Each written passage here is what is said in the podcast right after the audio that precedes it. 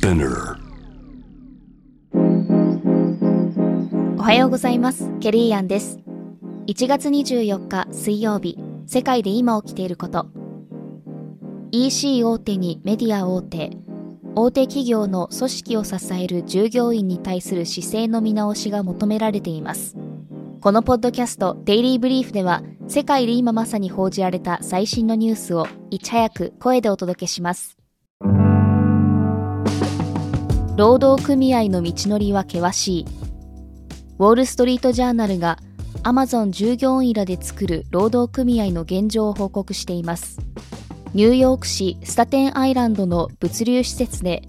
アメリカで初となるアマゾンの労働組合が結成されたのは2022年4月。ただ他の物流施設では組合結成の動きは広がっていません。また既存の労働組合とは提携せずに独立した活動を目指してきましたが外部からの寄付も減少しており非常に厳しい財政状況のようです。労働省が23日に発表した統計によれば2023年の労働組合加入率は過去最低の10%でした。従業員の過度な監視は許されない。フランスの情報保護当局は Amazon.com に対し同社の従業員に対する監視が過剰であったとして3200万ユーロ日本円にしておよそ51.5億円の制裁金を課したことを発表しました。クニール情報処理と自由に関する国家委員会の発表によるとアマゾンはフランス国内の物流倉庫で従業員が貨物を処理する際に用いる手持ちスキャナーを通じてその行動を追跡していたとしています。クニールはこの内容が個人情報の保護を厳格に定めた EU の GDPR 一般データ保護規制に反しているとしていますが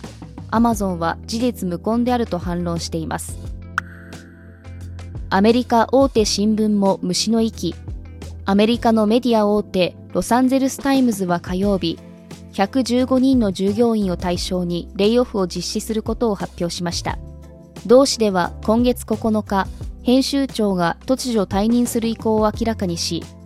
さらに先週19日には労働組合が24時間のストライキを実施しました。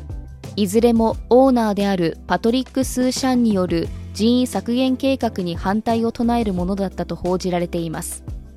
地元の資産家でバイオテックの起業家としても知られるスーシャンは2018年に同氏を買収しましたが4年後の2022年には同氏を売却する計画が報じられていました。X 上にはスタッフたちが解雇されたことを投稿し始めています。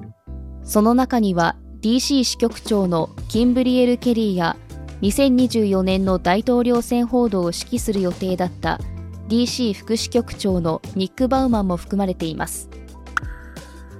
ネットフリックスでプロレスを見よう。ネットフリックスはアメリカを中心に世界中のファンから支持されるプロレス団体 WWE ワールドレスリングエンターテインメントから人気プロレス番組ローやスマックダウンなどの独占放映権を獲得しました。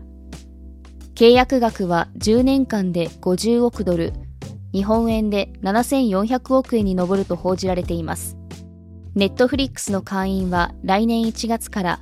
WWE の他の番組や有料のライブイベントの放送も追加料金なしで楽しめるようになります。ローは1993年から続く長寿番組で、視聴者数は世界で1750万人に上ります。ネットフリックスは F1 やゴルフのドキュメンタリーシリーズが好調で、昨年11月には初のスポーツイベントを開催しており、今後もスポーツビジネスに注力していくようです。遺伝子治療で少年が聴覚を手に入れた。ニューヨーク・タイムズによると11歳の少年は生まれつき耳が聞こえませんでしたが昨年10月にフィラデルフィア小児病院でアメリカで初めてとなる先天性難聴の遺伝子治療を受けました。治療は成功し少年は嫌な音はしないと話しているそうです。先天性難聴の遺伝子治療に関する研究は世界で進められており同様のケースに希望を与えるものになりそうです本日のデイリーブリーフはいかがだったでしょうか？ご意見、感想などはレビューでお待ちしております。面白いと思った方は SNS や友人にシェアしていただき、デイリーブリーフを広めていただけると嬉しいです。フォローもお忘れなく。ケリーアンでした。Have a nice day!